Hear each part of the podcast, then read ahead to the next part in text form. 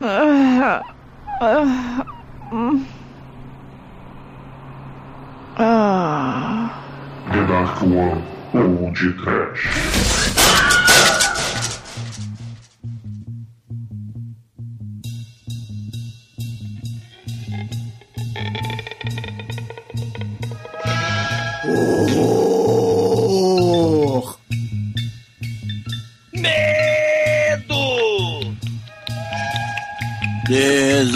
Desespero. Pânico! Fudelância! Sem ouvintes, começa agora mais um podcast. Eu sou o Bruno Guter, ao meu lado está o cafetão alcoólatra da Dark One Productions, Douglas Freak, que é mais conhecido como Exumador. Almighty, ajuda aí! Isso! Cegueira! Câmera lenta! Silêncio! Sim, caríssimos! Sexploitation de vingança! Influência do Tarantino! Ela foi traumatizada, viciada, prostituída, estuprada, mutilada e tem um trabuco na mão! Não mexam com a puta caolha sedenta de sangue, porque a mudinha fala grosso, não é, Demetrius? Ela não fala não, cara. Porque ela é muda. Mas cadê minhas duas doses a mais? Tô, tô ficando nervoso. Gostei do assunto, Biel. Não, não, não vou falar nada, não. Fala aí, filho. O Almighty vai ser a trilha sonora ainda. Thriller do Michael Jackson é o caralho! Aqui é Cristina Linderberger dando boga e atirando geral! pois é, meus caros amigos e ouvintes, hoje nós estamos aqui reunidos para bater um papo sobre um grande filme sueco, o thriller A Cruel Picture, lançado em 1973, estrelado pela Cristina Lindbergh. Mas antes que o exumador arranque o olho de alguém, vamos começar esse programa. Vamos, vamos. Sei, e já dizia a mudinha: Vingança! Vingança! Será que vai colocar amigo fura-olho de novo?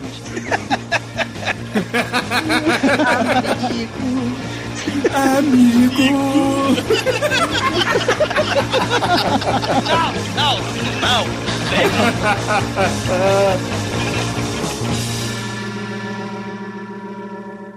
Ai, que coisa linda! No td1p.com, os filmes que a turma gosta.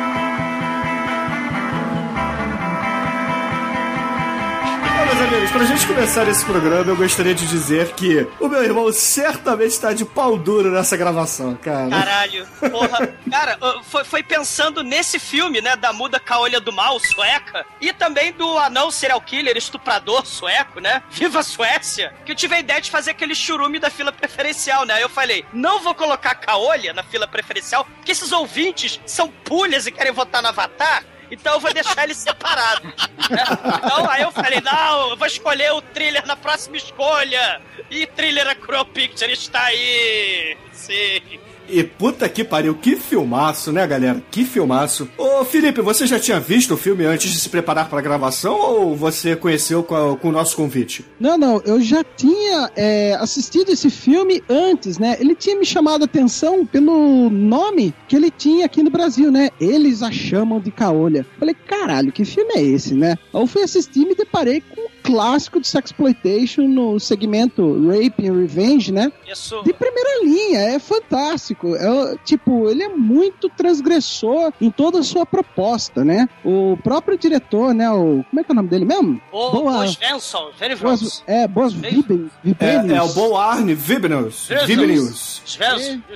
Mas ele assinou o filme como Alex Frindolinski. É, ele é cheio de pseudônimo do mal. Exatamente. Ele queria fazer o filme mais comercial de todos os tempos, né? Porque ele tinha perdido uma grana no dinheiro que ele tinha, filme que ele tinha feito antes, né? E ele nos presenteou com esse clássico do cinema sexploitation, né? Sim. E essa temática aí, né? O estupro, a vingança, né? O filme da mulherada levantando, sacudindo, dando a, a, volta por cima, né? Se a gente tá falando da Suécia, esse Bois Vrivals, como é que é o nome dele? O Bois... É o Vibenius. Vibenius. Vibenius. Boarne Vibenius. É, meu sueco não é muito, né, assim, fluente, mas ele foi assistente de direção do Ingmar Bergman, né, cara? Pô, ele, ele lá na Hora do Lobo, né, no, no Persona, o Ingmar Bergman fez um filme de estupro e vingança, né? Ele fez a fonte da donzela, da garotinha virginal que é estuprada, né, com 15 anos, e aí vira uma fonte, é um conto, né, é, medieval, europeu, e você vê aí que foda, né, o Aniversário Macabro, do Wes Craven, que também é famoso por esse estilo de filme de estupro e vingança, né, é uma espécie de remake da fonte da donzela, só que é o papai e a mamãe que se vingam, né, dos canalhas do mal, né, que estupram e matam a, a, as pessoas, né, a menina menininha virginal. É um estilo de, de filme, tipo o Desejo de Matar, os papais se vingando, né? Exatamente, exatamente. É, nesse, nesse segmento de papais se vingando, a gente pode evocar mais uma vez no podcast aqui o Last House on the Left, né? Do Wes Craven também, né? Que Isso. ainda não foi podcast, eu não sei porquê. Porque o Douglas gosta de Avatar, fica trazendo essas merdas pra cá, né?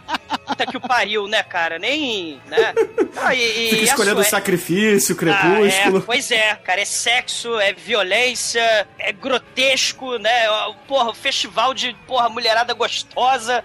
Viva a Suécia, né? Suécia fundamental, né? Até a, a, esse, esse filme, ele tem várias sacadas interessantes pro gênero sexploitation, né? Se a gente tá acostumado a ver muita explosão, cenas frenéticas de ação, uma trilha sonora tipo Black Exploitation, né? É, nos anos 70, você vê uma inversão nesse filme. Esse filme tem um monte de inovação maneira, né? As cenas de ação são em slow motion, são em câmera lenta, e a trilha sonora é toda em eco esquisito, né? O tiro vai ecoando, a, a, o grito das pessoas vai ecoando né? Assim, é, é muito diferente, é muito foda. Sabe o que é legal também, Douglas? Praticamente a trilha sonora, como você falou, ela não existe, é só em pouquíssimos é. lugares, bem pontuada mesmo, né? E sobre esse negócio do slow motion, né? Nesse mesmo ano, teve o filme lá no Japão, Sex and Fury, né? Hell da... yeah! Da musa Reiko Ike, né? Ela é musa Sim. dos filmes Pinko, Eiga, né? E também a Cristina Lindenberg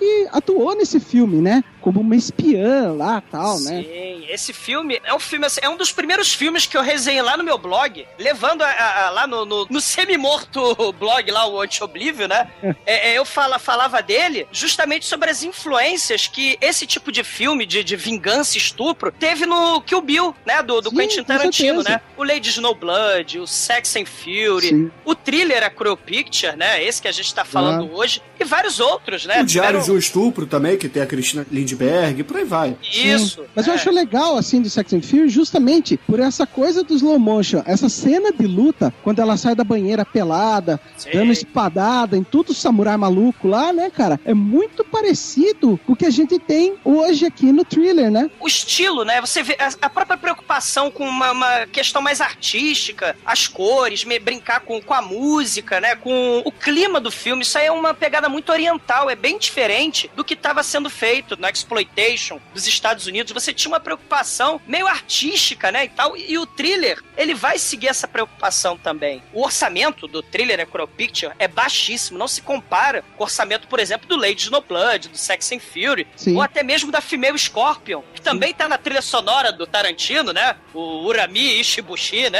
Né? Que, é, que é muito foda. Mas você vê a preocupação, mesmo com orçamento baixíssimo, sets tenebrosos, porra. O set é a casa vagabunda nos 70, né? Que serve de puteiro. É, é, com aquelas luminárias escrotíssimas, né? Dos anos 60 lá, dos anos 70 lá na Suécia. É uma doca vagabunda, é um porão vagabundo, é um restaurante vagabundo. Você vê que o orçamento é muito baixo, né? Mas o, o diretor, ele procurou extrair o máximo dali, né? Então ele extrai o máximo de atuação, o máximo do cenário pobre e o máximo também do choque. Porque estamos falando, né, caríssimos? E acho que até com orgulho que a gente pode falar aqui, é o primeiro filme sexo explícito que a gente tá falando no podcast, se eu não tô enganado, né? É verdade, tem cenas Sim. de sexo explícito esse filme. Sim, fantástico. E assim, eu acho que é uma das coisas que mais choca, assim, o público, né? Não é nem a violência, não é nem todas as coisas malucas que aconteceram nesse filme que a gente vai falar no decorrer aí, em relação àquela bisturizada no olho, né? Não é nem isso que choca. É sim mesmo sexo explícito, né? Sexo vaginal, sexo anal, gozada na bunda, essas coisas. E é uma coisa assim interessante. Se a gente pega, por exemplo, né, sei lá, o, o A Speech on Your Grave, né? A Vingança da Jennifer, né? O é, clássico. né? Que é o clássico, né? Porra, 20 minutos de cena de estupro, aquela coisa toda, coisa terrível, né? Você sai com, com- é, querendo tomar um banho de, de 20 horas, porque você sai sujo do cinema.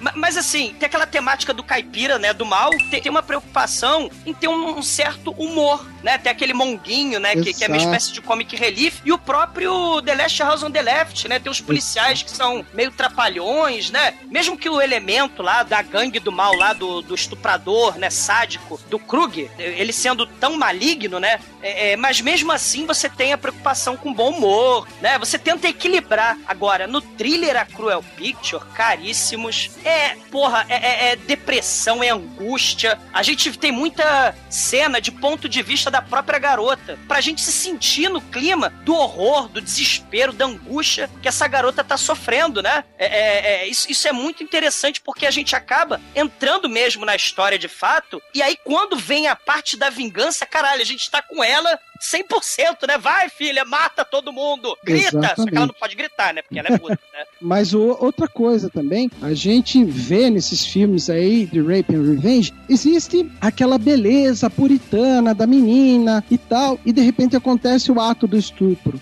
O, aqui no thriller, a Cruel Picture, claro que existe isso também, mas de uma outra forma. Ela não só é estuprada sexualmente, como também, vamos dizer assim, biologicamente, né? Ela é viciada à força em heroína pelo cara, né? Então, quer dizer, ela se torna drogada e prostituída tal, por uma Cristiane coisa. F, tadinha. Cristiane F, exatamente, exatamente. Coisa que em outros filmes é só degradado pelo estupro. Aqui não, é um abuso pela pessoa inteira, né? os sentidos dela vão sendo destruídos. Primeiro a fala, depois o, a visão. E aí a gente meio como ela vai se destruindo também pelas drogas, a própria trilha sonora ou aquela, aquele eco esquisito, aquilo ali, é, é, os- a nossa audição fica meio entorpecida, né? É um troço meio surreal. É, cara, é um troço muito interessante. É, é, ela vai ficando meio doidinha, a psique dela vai ficando insana por causa da heroína, né? Então ela, ela vai descendo num, num, num nível onde só o ódio, a vingança, a destruição, a morte é que podem resolver esse tipo de, né? Esse, é- é- é- esse problemaço que ela tem nas mãos, né? Exato, exato. Eu preciso do dedãop.com. Preciosa.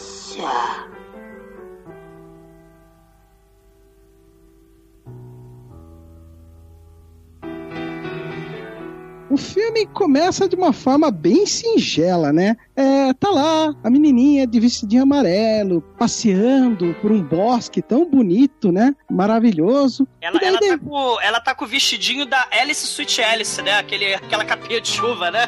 Exatamente, exatamente. Bom, antes dela, né, tem a polícia, né, que chega lá, só tem o efeito Doppler da sirene, né, e a gente não sabe pra onde tá- ela tá indo, e corta pra menininha, num lugar tão bonito e tal, né? Inocente. Inocente. Aí ap- aparece o caniço do Raimundos lá, né? E começa a brincar com ela. Velho, nossa, o cara é muito parecido com o caniço. Mas enfim, o cara começa a brincar e tal. De repente o velho ajoelha e fica com uma face demoníaca, começa a vomitar um bagulho verde, né? Mal. Do mal total. Aquele Acho olho. Patu, acho da é o, é o vovô babão pedófilo do mal, cara.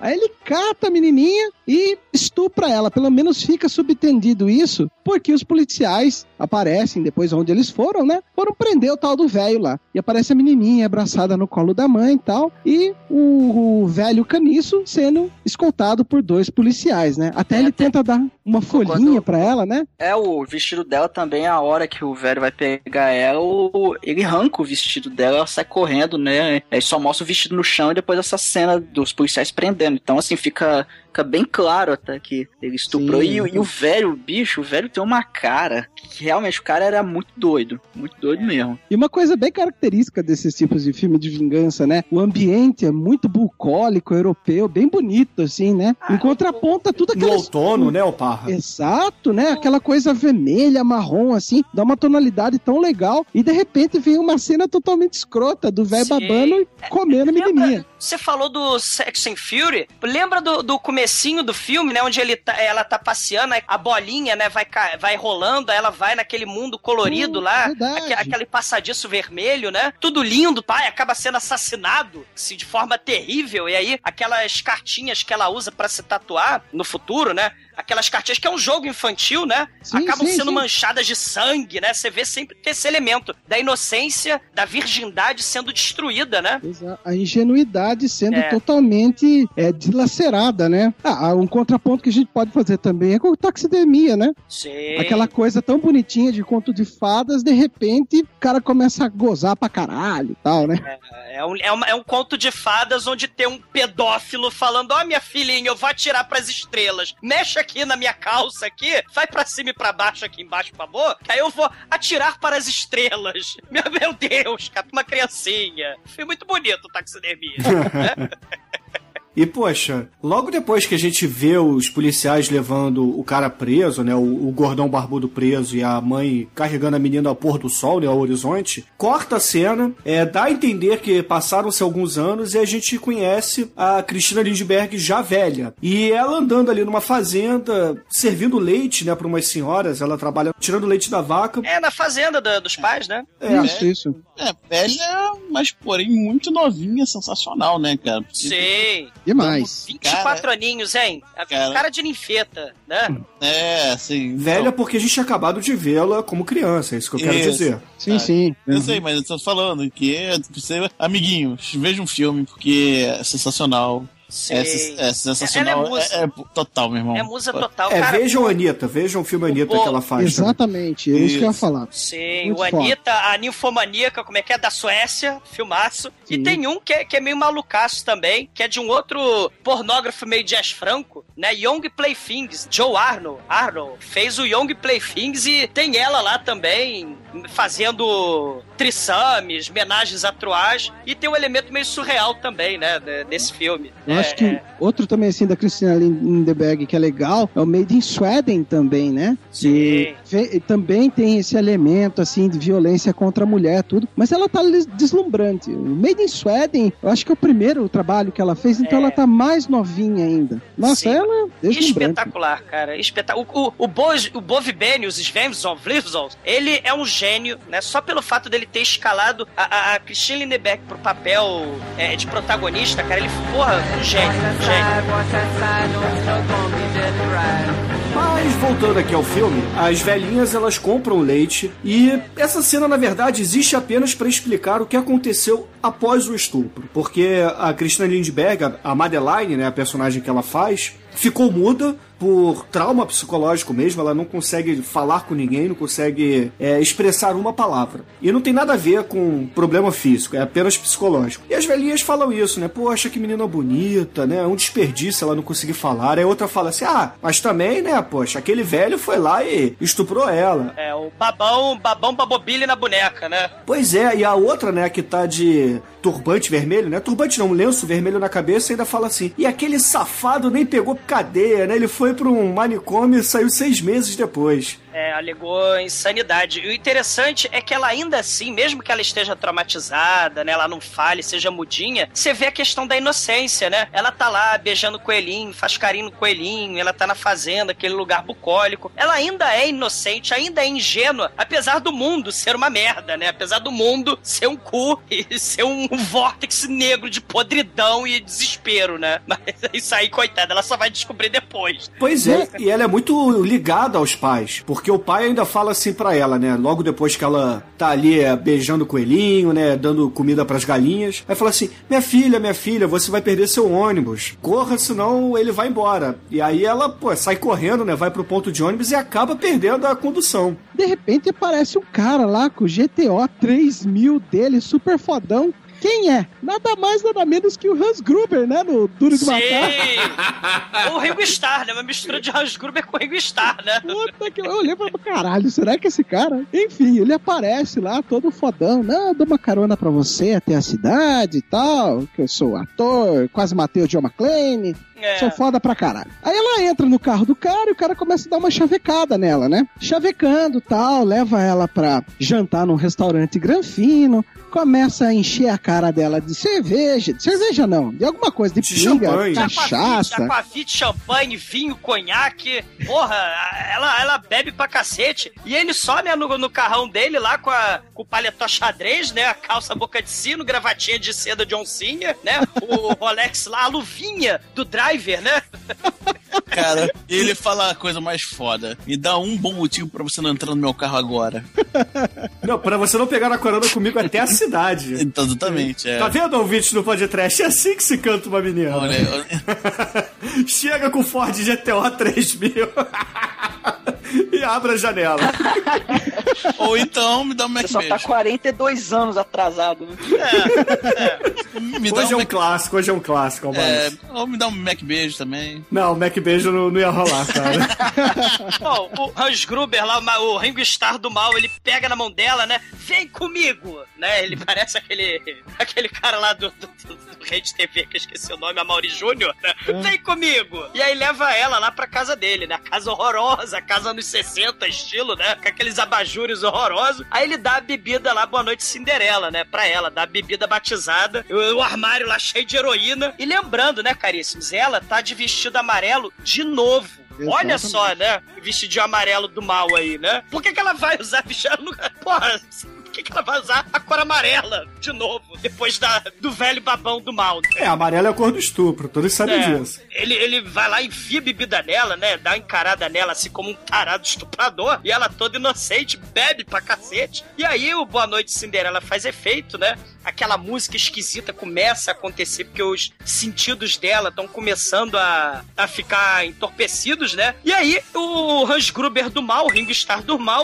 né? Liga pro Dr. Mengele do mal e fala pra ele: traga imediatamente as doses para a jovenzinha, né? E aí ele já liga pro tarado número um logo depois, né? Daqui a 10 dias nós teremos uma jovenzinha no capricho pra você. E, cara. E é a 15 desse ano. Daqui a pouco a Isso. gente vai se aposentar lá na Suíça. E aí toca a campainha automaticamente. O Doutor Mengele é The Flash, cara. Com um combover gigantesco. Caralho. Tá vendo, Douglas? Aprenda como é que se escroto. faz, Douglas. É o combover mais escroto do universo, cara. Ele é um Hitchcock. Com, com o cabelo daquele cara que fez o Primavera pra Hitler, o Zero Mostel. Ele pega a aba do cabelo da direita, chapou na careca e, e esticou até a esquerda, cara. É um troço patético. E o pior de tudo, não pega da parte de trás, é só do meio, como se fosse uma alcinha, entendeu? Caralho.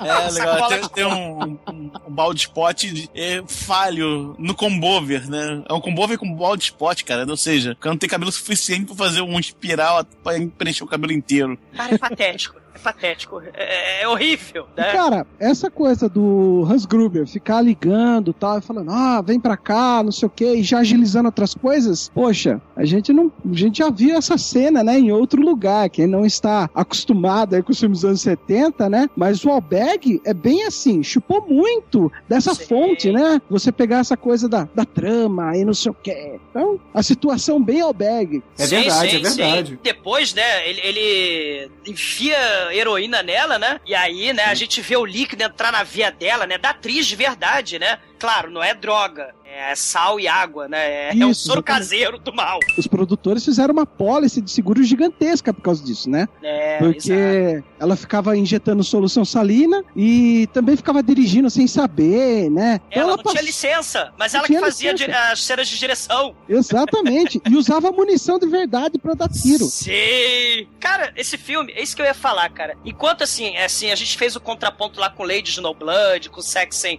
and Fury, e outros filmes, né? Vingança de Jennifer. Eles são, claro, eles são filmes muito cruéis e tal. Eles têm a violência, tem aquela coisa do choque. Mas esse, ele tem uma preocupação com o realismo que, que é interessante. O sexo é real, a, a, a injeção é, é real, né? Assim, a, a munição é real. E, e a gente vai comentar um pouquinho ma- lá pra diante, né? Uma quebra nessa, nessa coisa aí de filmes de Hollywood que usam cenas de montagem de cinco minutos. Esse filme tem uma cena de montagem, né? De uma hora. Depois a gente vai falar sobre isso mais pra frente, né? Ma- Mas a preparação da heroína, né? É, não é cinco minutinhos com musiquinha rock balboa, né? É, é- é bem real, né? Assim, a, a vingança, a gente vê cada detalhe dela sendo preparada, né? Mas a gente ainda não tá na fase da vingança, não.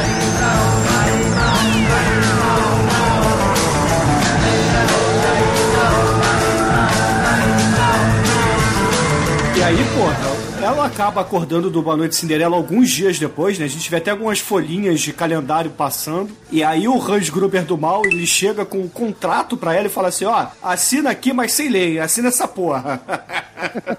Mais ou menos como o Almighty faz com os clientes dele, né, Almighty? Nunca fiz, nunca voltarei a fazer. Nunca Mas, voltaria a Almighty, fazer. É, mas, ô, ô Almighty, você também fica 10 dias com uma roupa só, com um paletó só. E o sujeito ficou lá 10 dias com a mulher lá no sofá, ele com um paletó xadrez só. A vida é foda, cara. Terno é caro, pô. Ele fica lá datilografando. Meu carro é maravilhoso.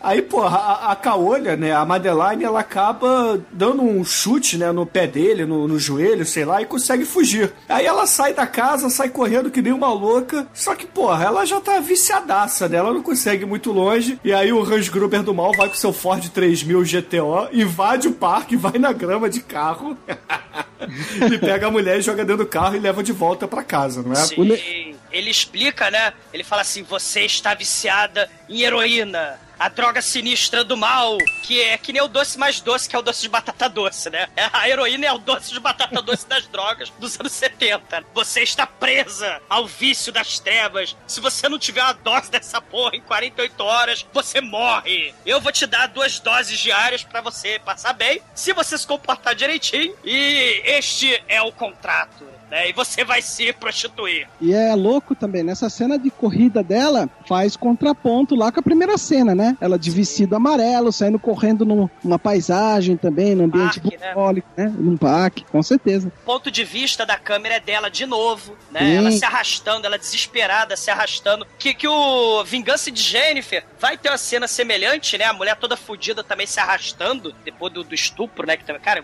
esses filmes, cara, são muito brutais, terríveis e do mal, né, cara? Se você fica, porra, você sai muito mal desses filmes, né? Mas assim, Mas- Eu, não, eu não sei se vocês concordam, mas esse filme, pelo menos daqui pra frente, ele, ela não é bem estuprada. Ela acaba, assim, claro que ela tá numa situação de merda, só que ela acaba fazendo isso por causa do vício. Ela não é bem estuprada, só que ela praticamente tem que fazer aquilo à força, né? É um Assim, negócio meio ela- bizarro, diferente do Vingança de Jennifer, por exemplo, que Três, Exatamente. quatro caras saem correndo atrás da mulher e, e bate nela e estupra, faz sessões consecutivas de estupro com ela. Aqui ela meio que faz, entre muitas aspas, com vontade própria, mas com uma influência fodida da heroína, né, cara? Mas, que é ó, um- White, esse filme extrapola muito temas é, estupro e vingança, né? Dos, desse tipo de filme, né? Não só a, a, mulher tá submissa, mas assim, a vida inteira dela, ela tá submissa, né? Ela é prostituída, ela tá drogada, ela tem que se vender, né? Ela tá fudida, ela tá mutilada, né? A gente vai contar que ela foi- vai ser mutilada depois, ela tá traumatizada, né? Então a vingança dela é um multiplicador enorme. Tem um outro filme, né? Esse do Abel Ferrara, né? Que eu gosto Ah, muito, que é o. Miss 45. 35 Aham. Né, que tem a mudinha também. Essa mudinha, ela é estuprada na rua, lá em Nova York. Só que ela é estuprada duas vezes no filme, no mesmo dia. O segundo é em casa, né? E ela também fica meio doida, fica meio maluca, né? Porque a Caolha, né, do, desse filme aqui do, da Suécia, ela perde, vai perdendo os sentidos. Lá nesse outro filme, a mudinha que é estuprada duas vezes no mesmo dia, vai perdendo a sanidade. Porque ela consegue meter um ferro de passar na cara lá do segundo estuprador, mata, esquarteja o cara, põe na geladeira madeira e dá pro cachorro da vizinha velha mala comer, cara. E ela resolve com o revólver do estuprador matar todos os estupradores de Nova York, cara. Assim, ela vira uma vigilante do mal, né? Mas esse filme é muito foda também, né? Mas, mas ela fica doida, né? Diferente da, da nossa querida é, é, Madeleine, né? Mas a gente vai falar isso depois, né? É, aí logo depois que ela acaba voltando pra casa lá do estuprador, ela é abandonada de novo por ali com as suas doses. E num belo dia, entre uma dose e outra, ela acorda, começa a cavucar ali as mesas da escrivania, né? As gavetas da escrivania do Hans Donner, né? Do Hans Gruber do mal. E encontra uma carta que supostamente ela enviaria para os seus pais. Onde ela simplesmente fala assim: Olha, papai, olha, mamãe, é, vocês sempre me exploraram a vida inteira, entendeu? Minha vida ao lado de vocês não tem sentido nenhum, então eu tô indo embora, tchau e benção, e vocês nunca mais vão me ver. Cara, que, que vilão, que Hans Gruber, filho da puta, né, cara? Ele não só estupra a mulher, não, não, não- prostitui a mulher, droga ela e, e faz gato sapato dela e mutila ela, né? Ele ainda, porra, sacaneia a família dela, né, cara? Ele quer acabar com um vínculo pra ela ficar na merda e não ter pra onde ir, né? É, é que filho da puta. E aí, porra, obviamente que a, a Madeline não vê mais como fugir da situação, porque ela já está drogada, ela está totalmente viciada e acaba aceitando a força, é claro, é, a prostituição. E aí vamos para as cenas de prostituição enquanto ela ainda tem dois olhos, não é? É, exatamente. Caralho, e ela e vai, vai ser curta a carreira dela de puta de dois olhos, né, cara? Vai ser muito curta a carreira dela. Exato, porque ela vai para pro quartinho dela e aí de repente aparece o primeiro freguês que, porra, já arria as calças, manda ela tirar a roupa e fala assim: vem cá, minha filha, vem cá. E aí, até aí tudo bem, né? Só que o maluco tenta beijá-la e ela não gosta muito e arranha a cara dele. Exatamente. Daí ele vai reclamar lá com o Tony, né? É. Conta, conta tudo pro Tony, Kiko. né? Porra!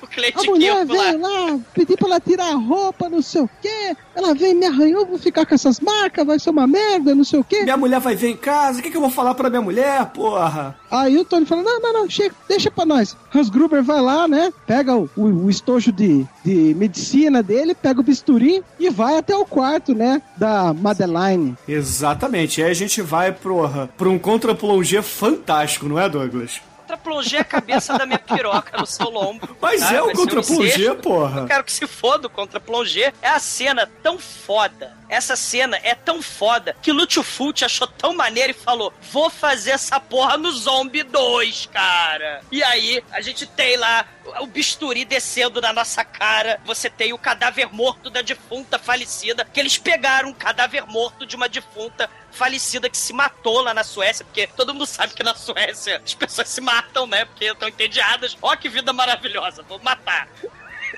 Aí desce o bisturi no olho do cadáver morto da defunta suicida, cara. É, gore, sei, Cara, referência total, né? Ao cão andaluz do Buñuel do Dali, né? sei, sei, Totalmente. com certeza. E essa cena é foda demais. Porque ela não. Você vê que não é artificial. Na hora que fura o olho, espirra aquela água que sai do olho assim e já corta. Aí você fala: caralho, foi de verdade mesmo, parece de verdade. E foi de Sei. verdade. E é de verdade, isso é muito foda. Exato. E porra, essa cena também, esse contra-plongé, por mais que o Douglas queira negar aqui, é um contra-plongé. Ah, Bruno, O Tarantino ele usou muito no Bastardos Inglórios. É o mesmo esquema, quando o Brad Pitt lá e os seus amigos vão cortar a testa dos nazistas. Exato. Fazer esse É a mesma Verdade. coisa. É a É, mesma a coisa. câmera fica em primeira pessoa, como se ela fosse a menina deitada na cama olhando pra cima, o cara lá, o cabeção dele lá olhando pra ela, descendo o bisturi. Cara, o bisturi vai descendo, aquilo dá uma agonia, cara. E, e o legal é que assim, ele não desce pro centro da, da câmera, ele desce um pouquinho pro lado, né? Como se realmente fosse no seu olho. Isso é muito foda. cara, essa É. cena é muito foda. Essa É cena aquela coisa, né? Toda vez que ela vai ser violentada de alguma forma, né? A câmera assume a primeira pessoa, né? Sim. Que é ela sendo violentada, né? O trauma da, é a destruição dos sentidos, né? Se ela já tava mudinha, agora ela tá cega, ela tá caolha. E aí no dia seguinte a Madeleine, né? Porque ela vai. Todo dia ela estende a mão, né? No, no sinal de submissão e pede as doses pro Hans Gruber, né? E aí ela ganha também aí a lista dos tarados, que é das nove da manhã às 10 da noite, né? Caralho. E mais as duas doses. É, e além disso, ela ganha também um tapa-olho fashion da moda, né? Porque Caralho. sempre combina com a roupa dela. Caralho, foda. É muito foda, cara. É, só porque você foi sequestrada, estrupada, drogada, prostituída, mutilada, não quer dizer que você tem que perder o seu senso fashion da moda, né? É, daí que saiu também a Ellen Driver, a driver do Kill Bill. Kill Bill. Exatamente, cara. Aquela, quando a enfermeira ganha tapa-olho com crucifixo, assim, né? Da cruz vermelha. Sim. É muito foda também. Essa ideia mesmo saiu daí, direto dela, né? Isso, E- Tarantino, muita influência desses filmes de estrupo. Claro. E, cara, mas essa caolha aqui é muito mais gostosa, né, cara? Chupa, Não. Daryl Hannah. Pô, Daryl Hannah naquela é- já tá 40, quase 50 no porno. Essa mulher Ela tá não serei minha vida. Essa mulher, essa mulher não, essa mulher tá com 24 anos, parecendo 18. Cara, ela é espetacular. Espetacular, espetacular, espetacular. espetacular. E ela ganha o apelidinho de piratinha, né? Ela é a puta pirata. Ela, é, ela não ganha só o tapa-olho, né? É Ela o também ganha do o sábado. Palmeiras. É. Ela, ela não ganha só o tapa-olho, ela ganha o sábado de folga. Perfeito, conveniente, né? Para, para ela aprontar várias confusões no futuro. Sábado é dia de igreja, né, Douglas? Pô. Caralho, essa puta com mais tempo livre que eu já vi na minha vida, cara. Caralho, cara, que cafetão é esse que não toma conta, cara? Não, ele toma conta, né? Ah, e ele ainda eu- fala assim, é, ele, ele Pô, toma ah, toma conta, mas, pô, lá, dá- deixa ela passear. Ah, deixa eu dar uma passeadinha, não fazer nada, pô, fazer o quê? Ela tá viciada, ela não pode ir longe. A coleira dela É, é, é, exatamente, é o é vício na heroína, é. né? E, e aí ele fala: Madeleine, hoje você vai começar com o Mr.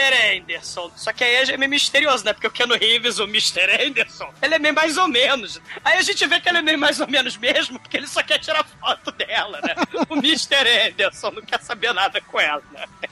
É verdade. Porra, logo depois desse primeiro cliente, é, a gente conhece a Sally, né? Que é a puta colega de quarto dela, que tá ali naquela mesma casa se prostituindo na mesma situação escrota de viciada. É. E aí ela explica pra Caolha o seguinte: olha só, Caolha, eu vou juntar aqui dinheiro, entendeu? Tô pegando aqui as gorjetas do- dos caras que me comem e vou bancar uma clínica de reabilitação lá na Suíça e quando der tudo certo, tchau e benção. Daqui a alguns meses eu tô lá. É, exato. Ela é uma poupançuda da caixa, né? E tá poupando lá droga, tá as drogas que ela recebe extra, né? Do Hans. Gruber. E também poupa aquela, din- aquele dinheirinho, né? Que ela, recebe ela- uma porcentagem, né? Do, do- ela, ela faz um extra. Né? Ela chega assim, é um boquetinho aqui, uma espadinha ali, né? Uma espadinha aqui acolá, um cozinho aqui, né? Então ela vai ganhando uma gorjetinha extra pra comprar a forria dela. Exatamente. E aí, porra, começa a sessão de putaria do filme, né? Porque vamos começar as cenas de sexo explícito. E essas cenas não foram a Cristina Lindbergh que fez, né? Foi uma dublê, a gente percebe isso claramente, que não é ela fazendo as cenas. Sim. Mas tem cena de sexo explícito, né? Como a maioria dos filmes italianos e europeus da época, né? De uma Teve, forma teve geral. dublê de xoxota e dublê de caralho. Né? Até mesmo E foi de cozinho também. É, de Exato. cozinho também. Menos da cueca de hipopótamo, né, cara? Tem a cueca, o cara tem a cueca de hipopótamo, cara, meu Deus. Esse se merecia morrer mesmo. Mas é, acho que agora cabe, né? Já que a gente tá falando a primeira vez de, de pintos expostos e eretos aqui, Almighty, por favor, é, analise o material dos atores. Cara, sério mesmo? Ué, você não é especialista? Pô, Vocês querem que eu analise uma cena de estupro, cara? Que... Não, não é estupro. Eu quero que Que você analise a pemba do rapaz. Não, não, obrigado, não.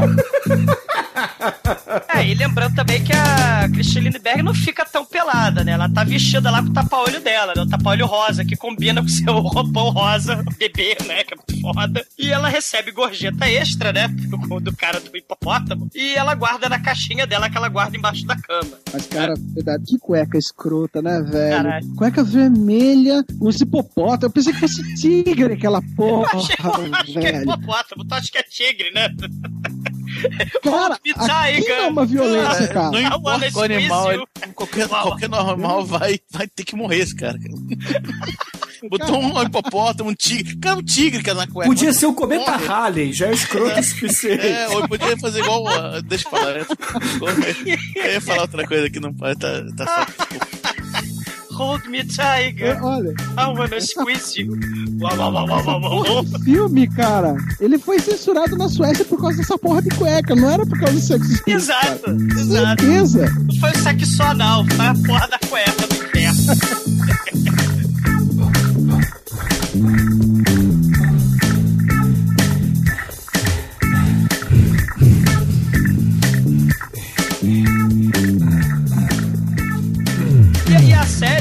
vendo do lado do quarto, né? Que ela tá toda arrebentada. E ela fala: Não, que eu vou pra Suíça, eu vou fugir pra Suíça. Tem um rehab lá da Amy Winehouse lá, custa 60 mil malandros. Vou juntar centavo por centavo, de espadinho, espadinho, eu chego lá. E aí ela tem a esperança de comprar o folha dela chupando pra subir na vida, né? Porra, quem tem boca vai à Suíça. Quem tem boca sai de Roma, né? Ai, caralho. E ela fala, né? Aproveita assim, ó, sem o Hans Gruber ver, né? O, o Tony, o Tony mane maneiro pra caralho, Tony maneiro, né? Sem o Hans Gruber ver, eu roubei a carta que seus pais escreveram, né? Ele não queria que você visse. Olha aqui a carta que eles escreveram, ó. Aí o caralho, a ca- cara, essa carta sinistra, né? A mãe lendo assim: Nós não temos mais razão pra viver, minha filha. Eu e seu pai a gente vai se matar. Você não vai ver mais a gente. Você não gosta da gente. Adeus, né?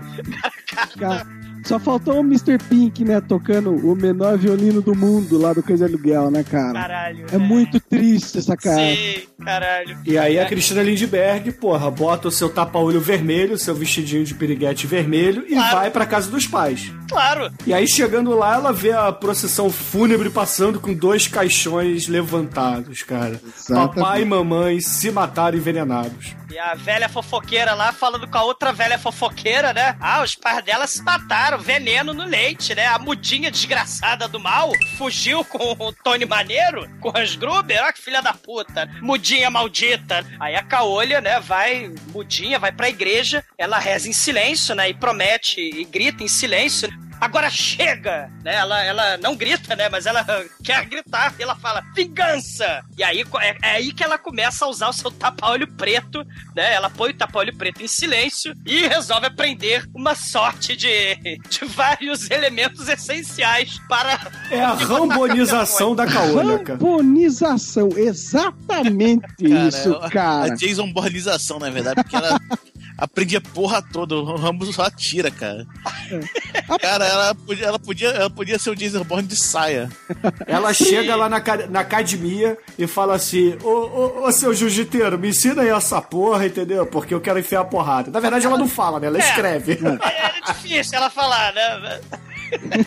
E aí ela vai pro um Stalin ali também aprender a atirar. E depois pro um, sei lá, pro um Nelson Piquet genérico ali aprender a pilotar também, né? Tudo silenciosamente e determinadamente, né? E aí fica aí quase uma hora de filme ela aprendendo tudo isso, né? E, Exatamente. e o ela mais se pre- maneiro é que essa cena, né, é assim, a gente tem essa montagem, é, é o tipo de montagem rock, né, antes do rock. Só que sem aquela musiquinha idiota, porque essas montagens geralmente são o quê? Cinco minutinhos, né, um, é um período videoclipe, né, mas como esse filme, ele, ele tenta ter uma característica rea- realista, ela vai aprendendo a bater, a dar porrada, a lutar, a dirigir rápido pra caralho, a, a atirar. Claro, durante a montagem, você também vai ter a fudelança, vai ter eh, o Mr. Anderson tirando foto, vai ter uma lésbica escrota pra caralho enfiando a porrada É, nela. a lésbica é sadomaso, cara. É. Isso que é muito legal, né? Se É. você ver. A, a lésbica é aquela coisa. Eu não sei, cara, se já tinha aparecido em algum outro filme, mas é muito real. E- esse clima de realismo mesmo entre as lésbicas ficou muito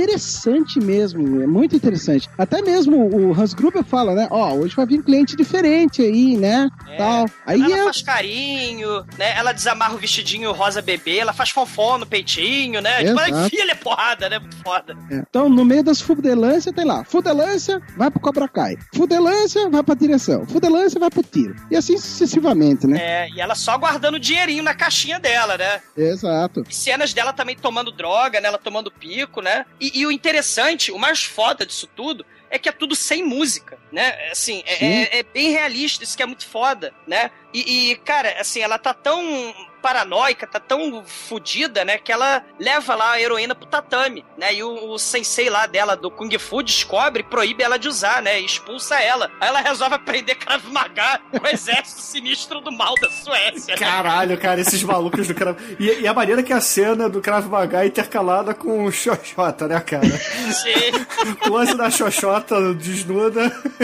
com os lábios sendo abertos e Krav Maga no pescoço, cara. É, foda. É sexo, droga, tiro, porrada, medo, horror, desespero, xoxota, é tudo, cara. Muito foda. É, é a chave de buceta do Krav Maga. Sim, Porra, tem até o fiozinho terra nessa hora aí, cara. sim. E É ela, né? verdade. E ela leva dever de casa pra casa, né? Porque ela aprende lá o Krav Maga, ela tá lá pelada, né? Praticando Judo Trick na palma da mão, né? Lembra? É o golpe do Leonardo Nimoy, cara, do Exato. Spock.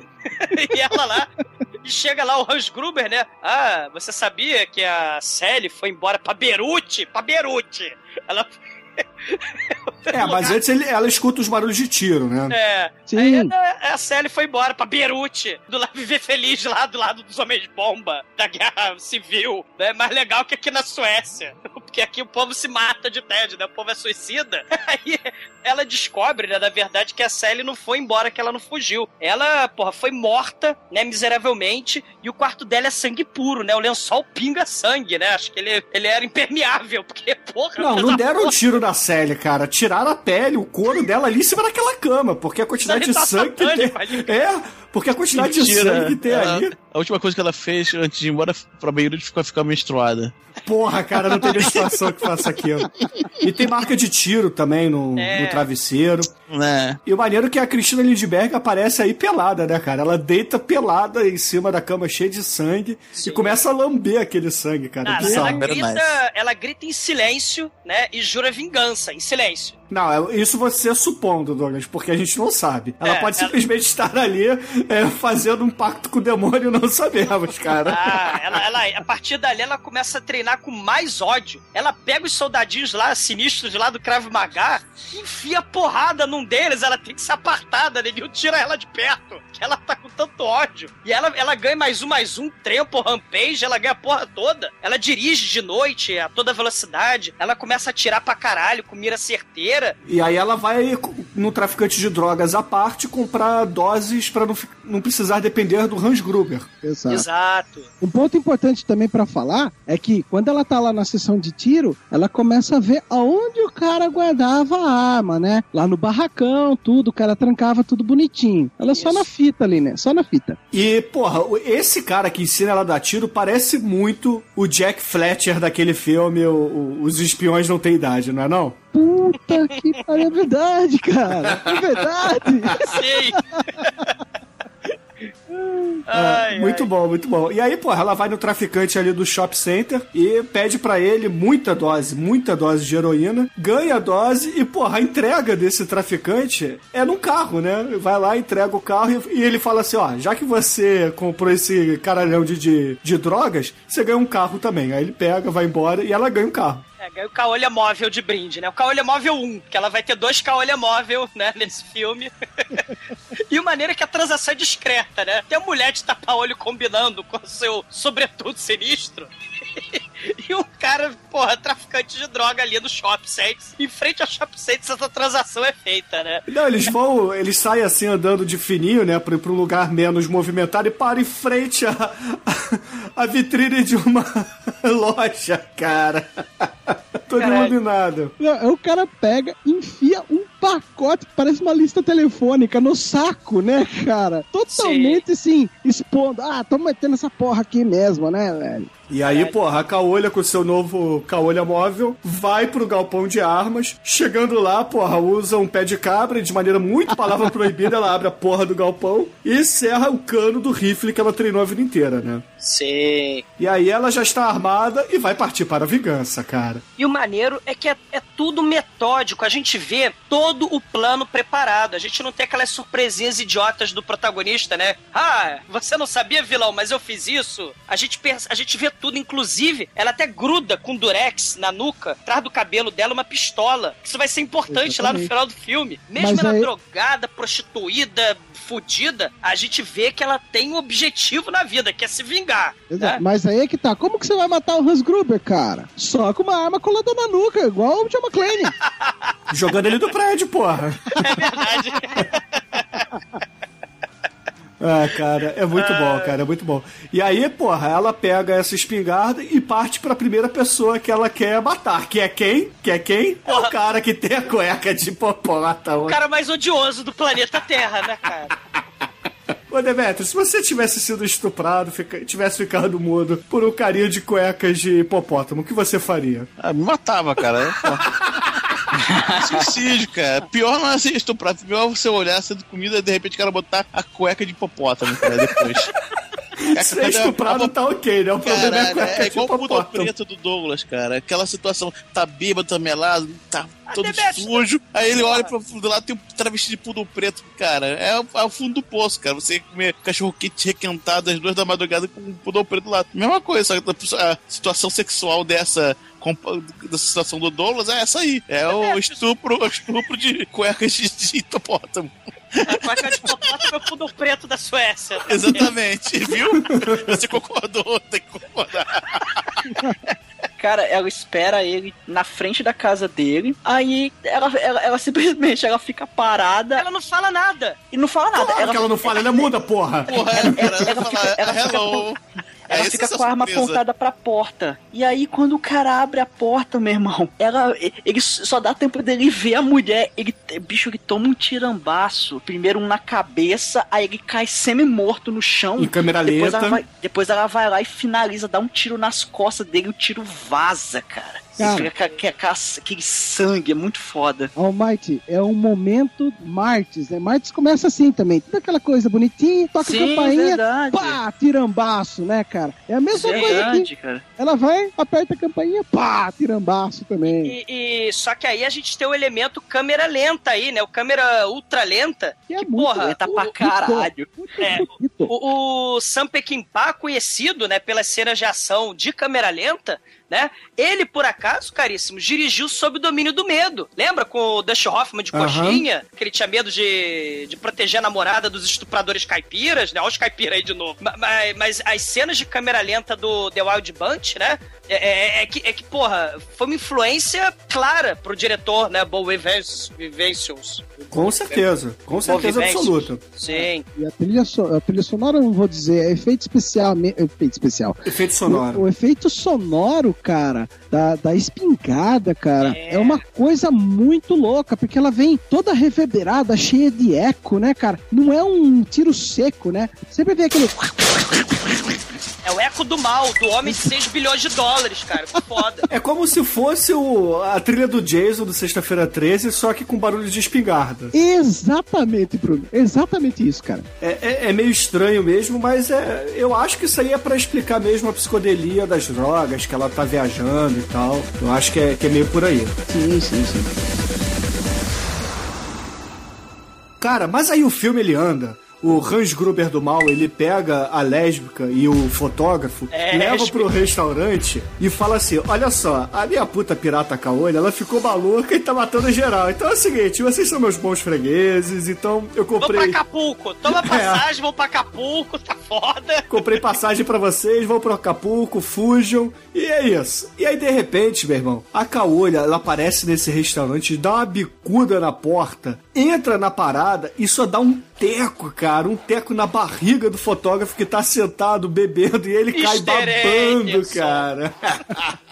Cara, ela dá um teco na lésbica, na barriga, cara. Sai sangue e merda, cara. Porque o sangue é meio vermelho e marrom ao mesmo É. tempo, cara. Pegou no intestino aquilo. É merda tudo, pra tudo quanto que é lado também. Caralho, é, a, a, a Madeleine, cara, ela virou a temil das mulheres estupradas, cara. Mulher imparável do mal.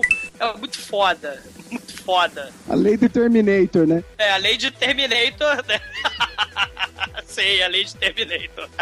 Cara, a noiva do Kill Bill é a Madeline. Todos sabem disso, né? Sei, sei. Com certeza. Não, tem várias, tem várias mulheres que entraram aí, né, na, na construção da, da Beatrix Kido, né? Tem a. Tem um filme do Truffaut, que a noiva que usava preto, né? The Bride Who Wore Black. Sabe aquela lista do- dos cinco pessoas que a, uma turma tem que matar? Essa lista saiu desse filme, da noiva que usava preto, porque os caras mataram sem querer o marido da mulher no dia do casamento deles. E tem também a Rene Calder né? Um faroeste com a Raquel Welch, que a, a mulher ela é estuprada, a família dela é assassinada, aí ela vai aprender com o mestre pistoleiro do mal a atirar em todo mundo, né? Tipo Sonitiba, e é uma turma, tem a Lady Snowblood, tem a Prisoner Scorpion, tem a Coffee, né? Jack Brown, Carrie a Estranha, tem várias mulheres aí que, que, que são usadas, né, pra noiva do, do Kill Bill, por causa desse subgênero, né? Mas, cara, sinceramente, a influência mais foda, na minha opinião, é a Caolha, cara. É a Madeleine, cara. É muito foda. Na minha opinião, é porque, cara, ela sofre pra caralho e ela tem o objetivo certo. Ela tá toda fodida, você acha que não vai piorar, mas, cara, é, é, é tudo mecânico. Ela parece realmente a lei de Terminator. E é uma explosão, assim, de ódio em câmera lenta, né? No final, né? Isso é muito Eu foda. acho que, assim, Beatrix Kido e a Madeleine, é, elas sofreram muito mais do que outras protagonistas, né? Uma tomou um, um tirambaço na cabeça, ficou em coma, foi estuprada em coma. E a outra, a gente tá decorrendo aqui sobre ela, né? Então são personagens muito sofridos, né? Coisa que os outros têm também, tem esse, é, é, é, carrega, é carregado de sofrimento, mas eu acho que não tanto, né? Físico, psicológico, né? Sim, sim. Eu acho que talvez a que mais se aproxime, talvez, né? Mas aí a gente tá comparando com bullying de escola, seria a Carol a Estranha. Porque sabe aquela cena da uma turma no Kill Bill 2, quando ela levanta a mão da terra, que ela sai da terra, que ela foi enterrada viva? Sim, sim. Aquela sim. cena é uma homenagem ao Carrie Estranha, né? E a mão, na verdade, que do final do filme do Carrie, é a mão da Cissy Spacek. Sem lembrar também, claro, a cena dupla, né? Quando corta a, a, a cena lá do hospital, do, do primeiro Kill Bill, onde a Daryl Hannah, que é a caolha, né? Ela vai injetar droga do mal na, na, Kill- na, na Beatrix Kido, né? É, é uma homenagem ao Carrie Estranha aí, né?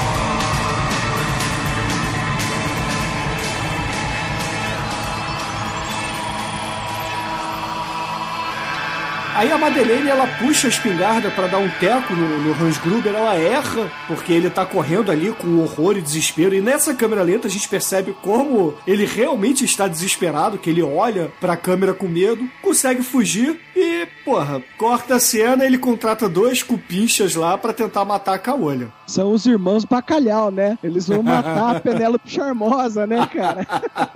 Né, Ele, é, ele é- ele é tipo vilão, mas ele tá mega nervoso, ele tá com medo. Aí ele fala: Eu não vou dar mais dose nenhuma pra ela, né, o Dr. Mengele? Foge do país, vai pra Acapulco também. E aí, assim que ele desliga o telefone, que ele tinha ligado antes pros irmãos Bacalhau, assim que ele desliga o telefone do Dr. Mengele, chega os irmãos Bacalhau, cara, eles são The Flash. Talvez isso ajude eles contra o tiroteio do mal da Caolho, que é câmera lenta. Eles são em The Flash, porque eles chegam, porra, assim que ele desliga o telefone. Aí ele fala assim. Capangas, peguem a caolha e levem ela de carro pra longe e matem ela. E aí ela vai no, no traficante de confiança dela, só que o traficante de confiança dela diz que ele tá zerado, tá sem droga, né? Só que aí ele já tinha sido contratado pelo Tony Hansgruber, né? Aí ele fala: Ó, mas eu conheço um traficante maneiro lá nas docas. Vai lá pras docas lá, né? Tem um cara lá da caixinha, da caixinha de cachorro quente que vai te avisar onde é que você tem que entrar. Aí ela vai, ela vai pra esse galpão do porto aí, cara. E ali os dois capangas lá contratados pelo Hans Gruber, eles estão lá pra matar ela, mas cara, ela, ela virou o Terminator, cara, porque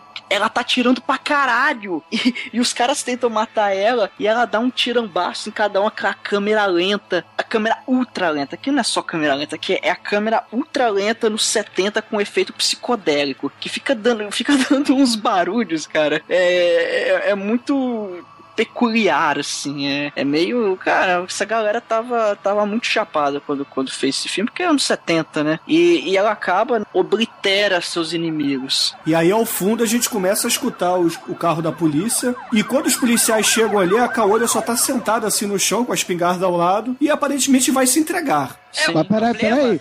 Cara, o- a polícia chega, cara, com estilo, dando drift no negócio, né, cara? Com Corcel 2, velho. É, porque ele- eles vêm na, na mega velocidade, né? A polícia é, tá na. Porra, tá frenética, pulando lá ponte, pulando coisas, né? E ela e a porra da, da nossa querida Caolha, ela tá lá em câmera lenta ainda, né? Tá em ultra slow motion. e a polícia mega rápida. Lá, meu Deus. E aí, porra, ela acaba se entregando e na saída do galpão, do armazém ali, ela meio que desiste de se entregar, começa a enfiar a porrada nos policiais e aí vem novamente a mega ultra câmera lenta, né? É uma cena que deveria durar 30 segundos, dura quase 5 minutos.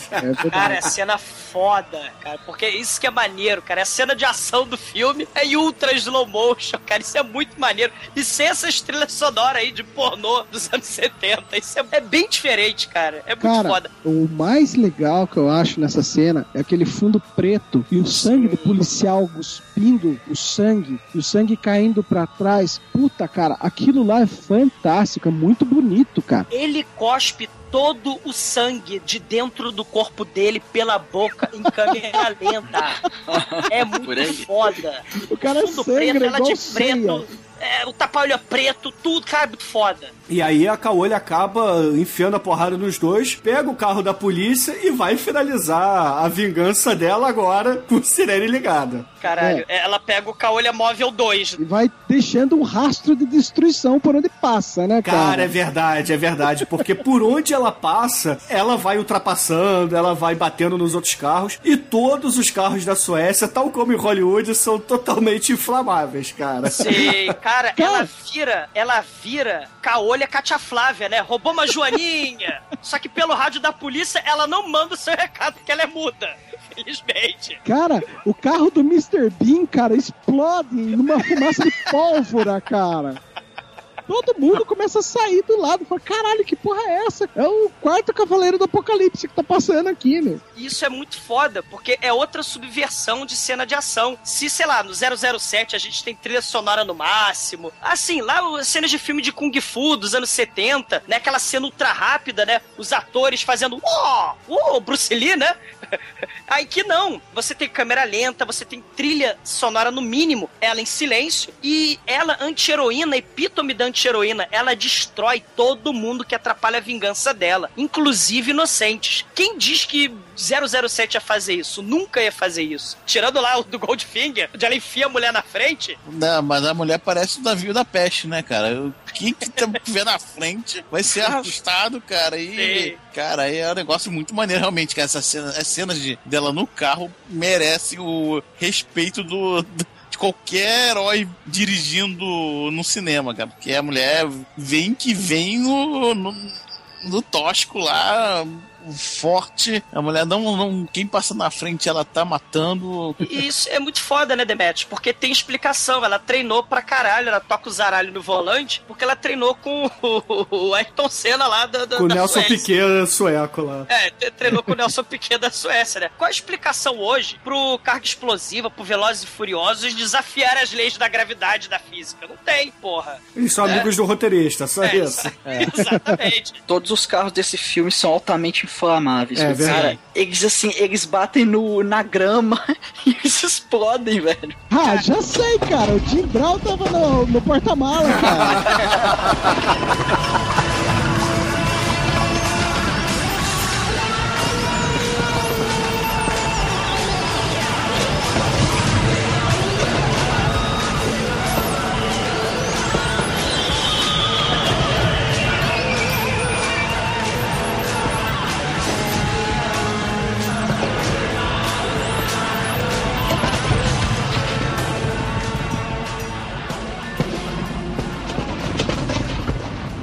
aí, cara, quando ela tá no meio dessa perseguição, ela tá se encaminhando ali pra um, um litoral e a gente tem uma câmera em cima do carro de polícia que lembra muito a abertura de qualquer loucademia de polícia. Vocês não acharam, não? É exatamente o que eu ia falar. E aí ela, ela para o carro lá naquelas docas lá na casa do caralho e ela resolve ir de escopetão atrás do Hans Gruber, né?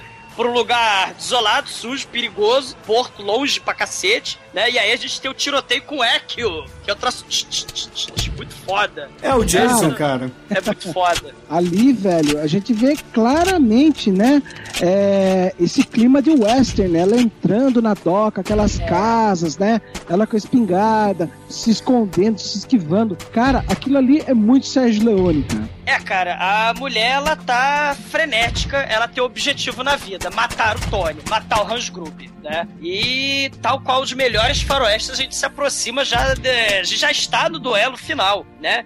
Então, ela, como ela não consegue ver o Tony, porque ele tá escondido entre as casinhas da beira lá da doca, ele consegue enganar ela, pega o carro é, dele, sai correndo, né? E ela pega, ela sai lá, tá meio atordoada lá no- no- nas docas, ela pega o seu caolha móvel com sirene, né? A poli, o carro da polícia. Quando ela vai embora, um caminhão, né? Filho da puta para e barra o caminho dela. E o filho da puta ainda me solta a língua pra ela. E como ela, porra, vai tomar no cu, né, meu filho? Ela não fala isso porque ela não pode, mas ela falaria se ela pudesse. Ela mete bala nele, né, cara? É, o vai tomar no cu dela é um tiro de escopeta, porra. Sim, tenha medo. E aí, porra, ela marca um duelo final, né? Ela manda uma carta pro Hans Gruber falando assim: olha só, escolha as armas e apareça lá no muro palavra proibida da Suécia. E, cara, Bruno, falar pra você também, né? Essa carta, esse Dex 10, né, cara? Chega no dia essa porra, velho. Não, não, ó, eu reparei que, o- que os, os, os suecos, isso lá, eles têm a mesma noção de distância que o japonês, né? Que japonês ah, tá aqui brigando, daqui a pouco vai dar um soco e tá, e tá no outro lado do penhasco. É a mesma merda isso aqui.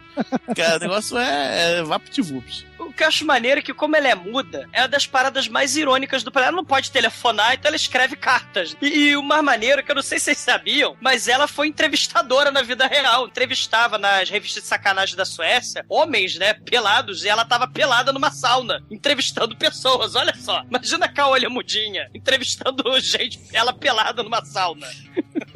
Cara, isso me lembra o caos que morreu o campeão da sauna. É um russo lá que ficou numa sauna estupidamente alta de temperatura e acabou morrendo tostado, cara. Sim, cozido, pô. Claro, pô. É, É, imbecil. Cozinharam ele. É. Cara, o duelo final. Eles, cara, eles marcam num lugar isolado pra caralho. Lá no cu. Cu. É o No cu. cu, é, no cu da Suécia, cara. É a madureira da Suécia. E aí chega o cara lá no seu carro, tá lá a Caolha com o seu rifle fodaço. É, só que antes disso, né, Almighty, ela faz uma espécie de armadilha ali, né? Ela faz um gatilho com um foguete e puxa uma momento Rambo, cordinha. né? É, e puxa a cordinha e deixa ali perto do pé dela. Isso. Aí chega o cara, eles começam aquele papinho, ah, não sei o que, você fez esse monte de merda, você matou aquela galera, não sei o que, solta essa porra dessa arma aí, que eu vou te matar. Vai lá e deixa o rifle no chão e ele aponta a arma pra ela. Só que, cara, aí ela puxa a cordinha do Rambo e, e ela dispara o dispositivo que ela fez, que é tipo uns foguetes, né? Que disparam em direção a ele e, e ele é, cai no chão, que acerta a perna dele, não é? Sei. Isso é muito foda, Almighty. Isso, é- isso é maneiro porque toda a preparação, diferente dos filmes de Hollywood, tipo aquela porra do Mandando Bala que a gente fez, né? Como é que eles vão fazer um robô bebê, né? Por exemplo. Né? Ou o Super, né? Como é que o obeso mórbido lá do The Office subiu no telhado com um cadáver gigante, amarrou o cadáver num gancho, jogou pela janela, pulou do outro lado ao mesmo tempo. A gente vê o realismo, a gente vê que é tudo possível. Ela tem um gancho lá, um arame amarrado lá no, no foguinho de artifício. E a gente não pode esquecer também que ela tá com a pistola grudada na nuca ainda, sim, né? Sim, É sim, nessa que ela atira nele. sim. É, o foda desse filme é que ele se preocupou em mostrar essa preparação aqui, provavelmente a preparação dela, ela treinando, Uhum. ela arquitetando toda essa vingança dela. Então, isso que é legal, mostra como é que ela chegou a isso. E quando o cara cai no chão, ela chega perto dele na maior frieza do mundo, cola o revólver no, no joelho dele e dá um tirambaço pra terminar de alejar o cara. E ele berrando de dor, no desespero, ela amarra, ela passa uma corda em volta da cintura dele e vai arrastando ele. Ah, vou, te- vou te arrastar até ali. Ela deixa o cara enterrado, tipo, com pedras. Ela enterra o cara em pedras, só deixa a cabeça dele pro lado de fora. Ela passa uma corda em volta do pescoço dele e coloca a outra e amarra a outra ponta da corda num cavalo. Isso inclusive me lembrou uma cena do Robo e a Shotgun, né? Não sei porquê. E E, e aí, cara, ela, ela bota um balde na frente do cavalinho, deve ter comida, alguma coisa. A uns dois. Deixa lá o, o balde a uns 3 metros na frente do cavalinho, senta e espera. E toca Porque, cara- a Maria do terror das trevas. né? É uma, cara, uma música bizarra, velho. E, e como tudo nesse filme, ela não tem pressa, porque a, a vingança é um prato que se come frio. E esse Sim. filme, ele não tem pressa de nada. Ele, ele E ela foi nem lá. vai falar totoso, né? Porque a vingança ela tá com medo e não vai falar gostoso, né? Porque ela é muda, né? e mostra a cara dela, aquela cara, aquela cara calma, paciente, e fica lá, senta lá na frente e fica esperando o cavalinho andar. Até que o cavalinho finalmente decide andar. Só que a câmera não mostra o que acontece com o cara, simplesmente corta e mostra ela entrando no carro e vai embora. Ou seja, ela finalmente consumou a, a vingança dela, cara. Muito Ó. foda. Almighty, olha, isso é muito foda, cara. Essa morte mirabolante, assim, cara, a gente pode ver muito semelhante em filmes de western, como aquele do Era uma vez no Oeste, aquela morte lá do irmão do Charles Bronson no finalzinho, tem muito a ver com esse lance do cavalo, né, velho? A outra coisa também, dela pá, fez a sua vingança, não sei o que, em vez dela cavalgar para o pôr do sol, né, ela pega o carro da polícia e dirige até o pôr do sol. Bem final western mesmo, né? How many times have you heard someone say, If I had his money, I could do things my way? But little they know that it's so hard to find one rich man in ten with a satisfied mind.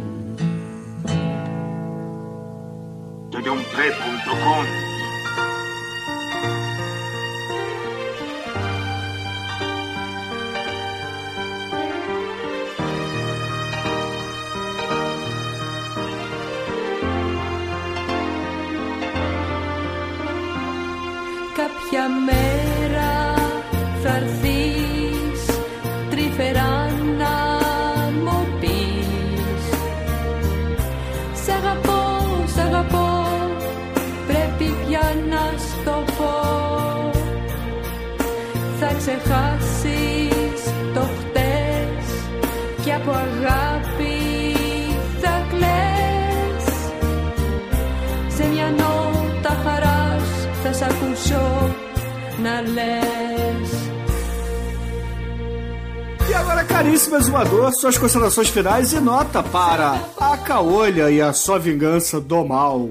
Caralho, é assim, é um dos exploitation, né, mais poderosos da história. A, a narrativa é simples, diferente, por exemplo, de filmaços de vingança, que é, porra, acho que todo mundo aqui gosta, como Old Boy, a, a Lei de Vingança, né? Assim, todo mundo gosta desses filmes, mas a narrativa é meio esquisita, é meio é um filme de vingança, mas é muito é, labiríntico, né? Ou então é um filme de vingança que não tem humor, diferente do Last House on the Left, diferente do I Spit on Your Grave. É um filme único. É, é um filme que é um balé da violência. É assim, câmera lenta, é sexo, é grotesco, é visceral, é bizarro com a sua trilha sonora esquisita. O filme quase não tem diálogo, praticamente é só o Tony Hans Gruber lá fazendo é, a exposição. O filme é puro niilismo. Assim, é o fim de toda a esperança, é o fim da inocência, né? A ingenuidade da caolha acaba porque ela é drogada, sequestrada, mutilada, estuprada quando criança. Todo mundo que ela ama morreu. É, ninguém presta por ali. Os pais dela se mataram. Ela é traumatizada. O filme é, é, é mais pra baixo que o desejo de matar. Ela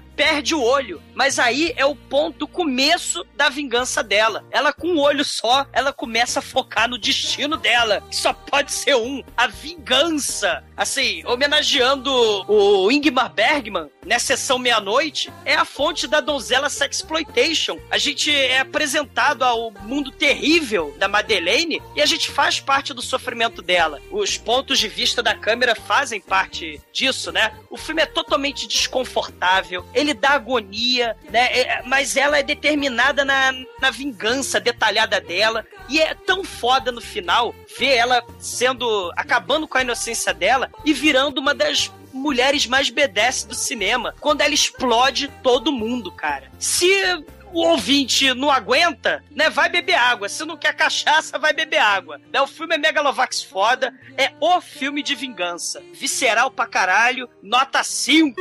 E agora, caríssimo Anjo Negro, suas considerações finais e nota para A Vingança da Caolha. Cara, eu só não tinha visto esse filme até me preparar para esse podcast, tá? Eu só sabia que era referência e tal. E, cara, realmente me arrependo muito de não ter visto antes, cara. Realmente. Cara, que filme bom, cara. É cruel, mas ele também é cru. É linear, cara. Você não tem reviravolta, não tem plot twist, cara. Você sabe exatamente o que vai acontecer. E, e acontece. E não, o, assim, vai dar merda. O que vai dar merda, vai dar merda. A, a situação da prostituição eu achei muito foda também também, que é o fato deles cortar os laços é um negócio real, é, a, a forma que é feita no, no, mundo, né? Tráfico de mulheres e tal, é tirar do lugar, qualquer lugar, né? Tráfico de exploração de um, pessoas, é tirar do lugar que a pessoa conhece e isolar essa pessoa de alguma forma, seja com as drogas, seja com a morte nos parentes. No caso, acontece a porra toda com ela, né?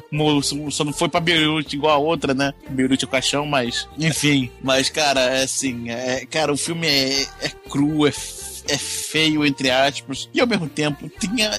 Cara, provavelmente a mulher mais bonita que eu já vi num filme, cara. É a musa, sim. Cara, essa.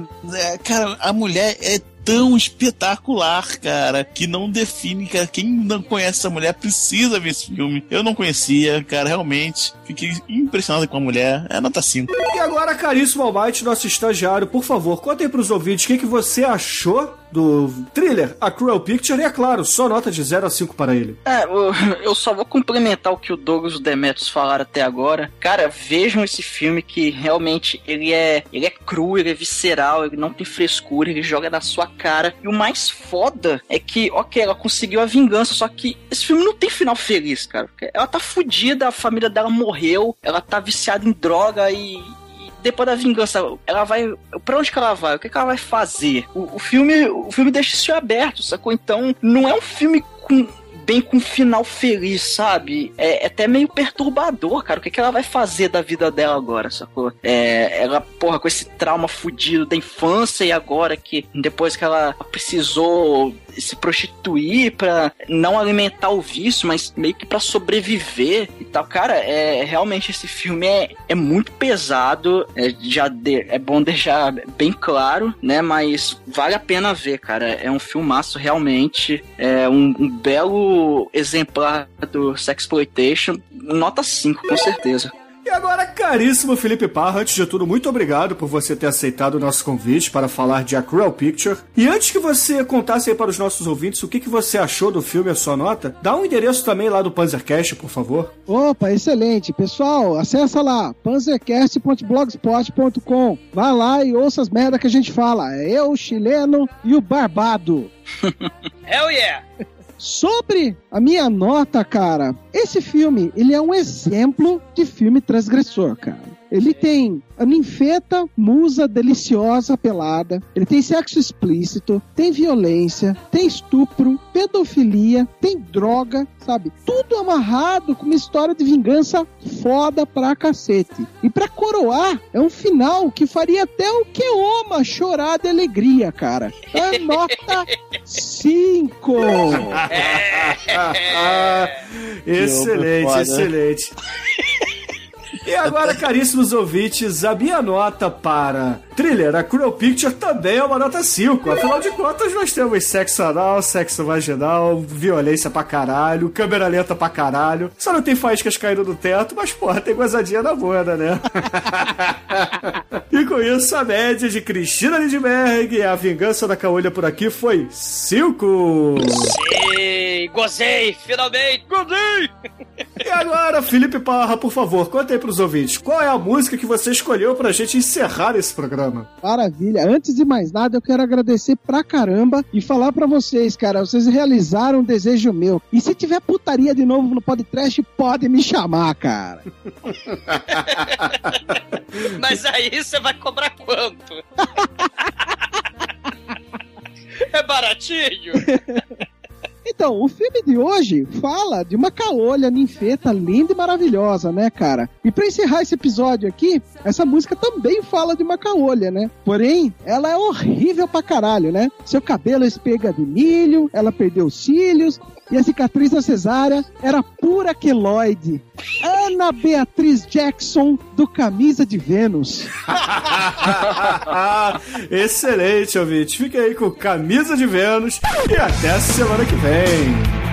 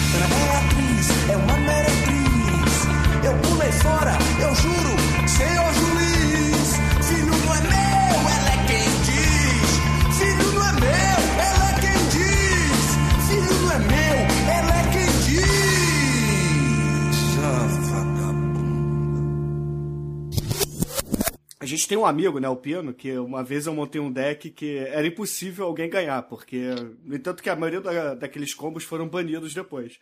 Aí ele virou pra mim e falou assim: Ah, eu te ganho. Eu falei: Não, Pino, para com isso. vai. Não, eu te ganho. Aí a gente começou a jogar, era, sei lá, umas 10 da noite. Às 5 da manhã ele ainda tava falando assim: Não, você só tá me ganhando porque ainda tá em favor da conjunção astral. Porque vocês ficaram sete horas na mesma partida Não, jogando várias, uma atrás da outra. A gente jogou umas 15 partidas, sei lá, 20 partidas seguidas. e ele perdeu todas. Perdeu todas. Cara, Horror! vou falar- Não, ele falou assim. Douglas, e. Fala! E aí, Não, Felipe? Tudo bom? Beleza? Vamos ver se o Tá microfone tá estourado, cara. Tá estourei? Deixa eu falar mais É. baixo. Maneiro foi o seguinte, hein, ô, mas assim, quando ele começou a perder, ele falou, não, deve ser alguma condição astral. Aí perdeu mais 20. E aí, Pina? Caralho. E aí, Pina? O que, que tá acontecendo agora? Pô, essa condição astral tá durando muito. Horror, melhorou? Melhorou.